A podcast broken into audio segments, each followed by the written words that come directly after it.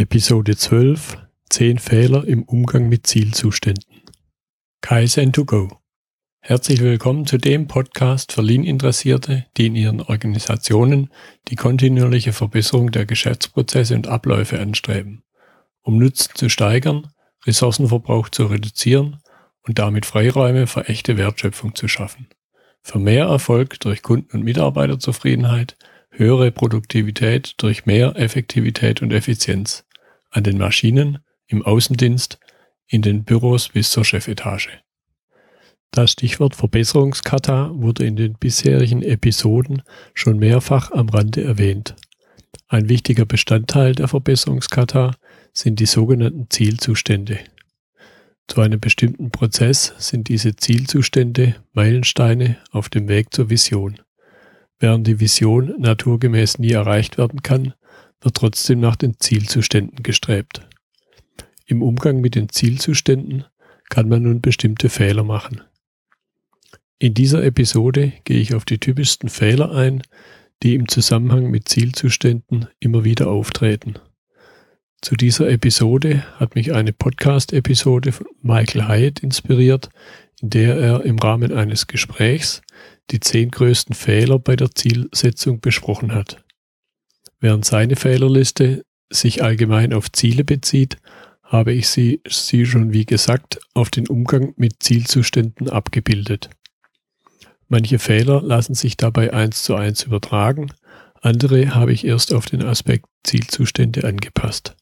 Zu Beginn erstmal kurz die Liste der Fehler. Erstens, nicht aufgeschrieben. Zweitens, zu viele Zielzustände. Drittens, nicht am Kundennutzen orientiert. Viertens, unspezifisch. Fünftens, nicht messbar. Sechstens, kein Termin definiert. Siebtens, nicht sichtbar. Achtens, innerhalb der Wissenszone. Neuntens, nicht an der Vision ausgerichtet. Zehntens, kein nächster Schritt definiert. Beginnen wir mit dem ersten Fehler. Der Zielzustand wird nicht aufgeschrieben. Allein schon durch das Aufschreiben entsteht erste Klarheit über das Ziel, Klarheit über die Anforderungen und Klarheit bei allen Beteiligten und Betroffenen. Durch das Aufschreiben erhält der Zielzustand quasi physische Existenz und ist damit nicht mehr flüchtig. Vorher war er letztlich nur ein gesprochenes Wort. Das Sprichwort Worte sind nur Schall und Rauch trifft auch hierzu. Durch das Aufschreiben entsteht ein höheres Bewusstsein und es können auch Missverständnisse vermieden werden, wie ich es in der zehnten Episode bei den Wahrnehmungsfiltern im Metamodell der Sprache beschrieben hatte. Den Zielzustand nicht schriftlich festzuhalten, führt dann später unweigerlich zu einem anderen Fehler, zu dem wir noch kommen werden. Letztlich geht es darum, dass der Gedanke an den Zielzustand dann materialisiert wird. Ihn aufzuschreiben ist ein erster Schritt zu dieser Materialisierung. Und wenn es erst einmal nur Linien auf einem Stück Papier sind. Die Aufgabe der Führungskraft ist es dabei, dafür zu sorgen, dass der Zielzustand geeignet aufgeschrieben wird. Mike Rother beschreibt in seinem Handbuch zur Verbesserungskata dazu das Storyboard. Ein zweiter Fehler besteht darin, wenn zu viele Zielzustände definiert werden. Zielzustände, die aufeinander folgen auf dem Weg zur Vision, oder Zielzustände, die miteinander korrigieren. Ein Zielzustand kann grundsätzlich aus mehreren Charakteristiken bestehen. Dabei muss allerdings darauf geachtet werden, dass diese Charakteristiken selbst natürlich miteinander konkurrieren können. Oft steht beispielsweise der Faktor Zeit in Konkurrenz mit dem Leistungs- oder Kostenfaktor. Wenn Zielzustände hintereinander definiert werden, ist das ein Indiz auf den achten Fehler.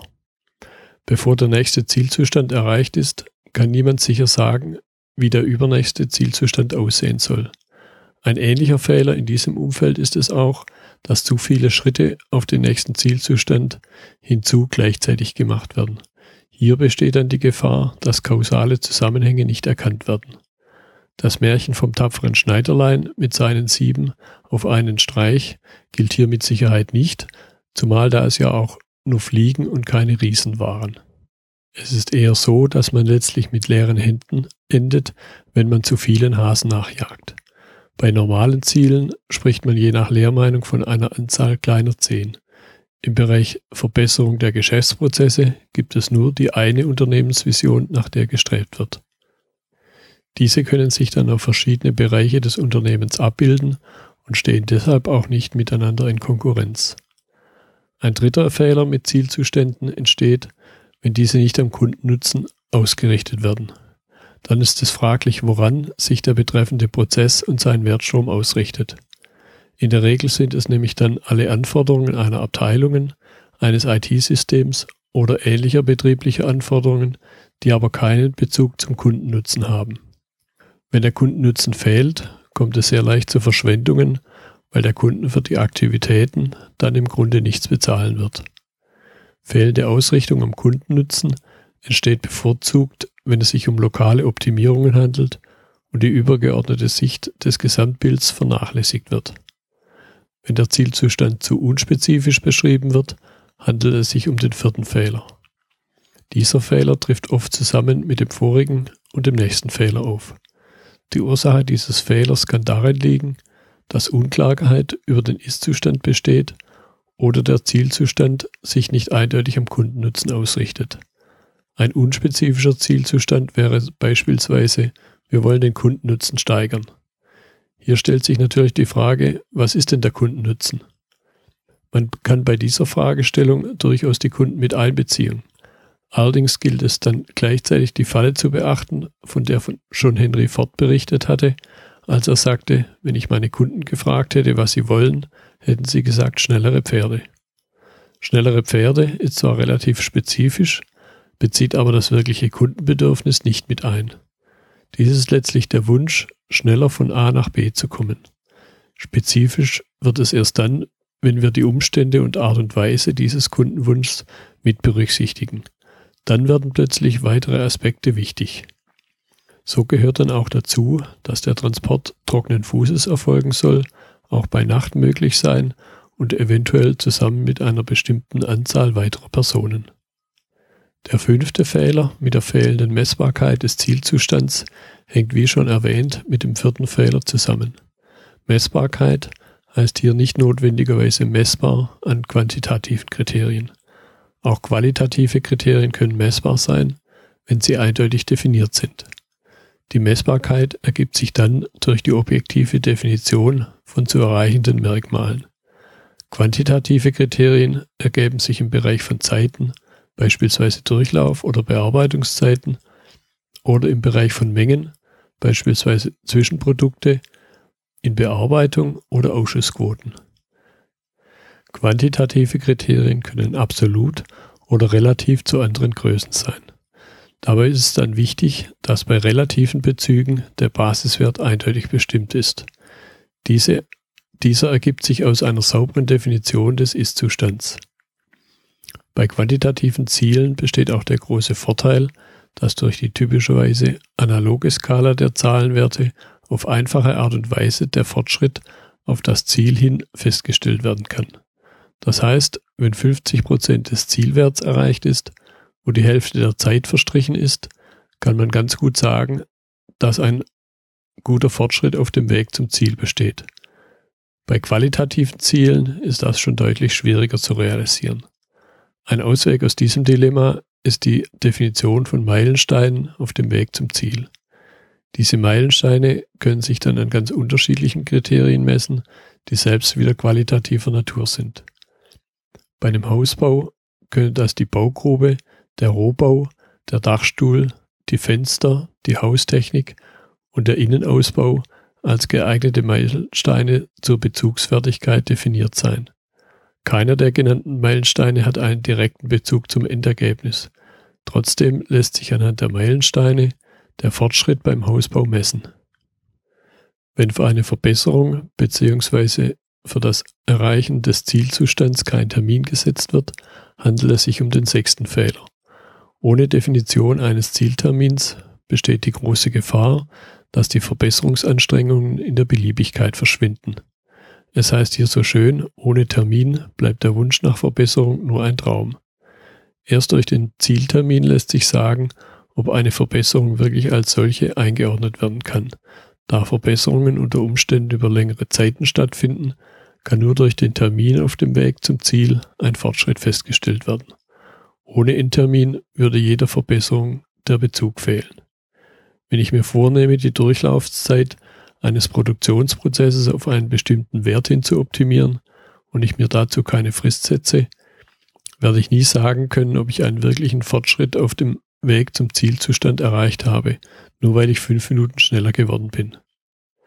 Wie schon vorhin erwähnt, ist die Fortschrittsverfolgung speziell bei qualitativen Zielen wichtig, weil hier unter Umständen Meilensteine mit anderen Kriterien definiert werden müssen, um den Weg zum Zielzustand wieder in messbare Schritte zu unterteilen. Der siebte Fehler tritt auf, wenn der Zielzustand nicht sichtbar gehalten wird. Dann besteht die große Gefahr, dass der Zielzustand aus dem Bewusstsein verschwindet und die Anstrengungen zur Verbesserung im Tagesgeschäft untergeht. Das sind dann die Fälle, wo einmal im Jahr Ziele definiert werden, diese dann aber in der Schublade verschwinden und nach Jahresfrist kein Fortschritt vorhanden ist oder kurz vor Ablauf des Jahres dann operative Hektik ausbricht und versucht wird, den fehlenden Fortschritt in kurzer Zeit krampfhaft aufzuholen. Leider sind das die Effekte, die im Zusammenhang mit Proforma-Zertifizierungen und dem KVP oft zu beobachten sind. Da ein kontinuierlicher Verbesserungsprozess ein zentraler Bestandteil der ISO-Zertifizierung ist, werden zwar Ziele gesetzt, aber nicht richtig auf Zustände der Geschäftsprozesse abgebildet. Dann wird es auch schwierig, den Zielzustand im Fokus und damit sichtbar zu halten. Auch hier gilt, wie schon bei den ersten Fehler, der fehlenden Verschriftlichung des Zielzustandes der Hinweis auf das Storyboard. Wenn sich der Zielzustand nicht außerhalb der Wissenszone befindet, begegnen wir dem achten Fehler.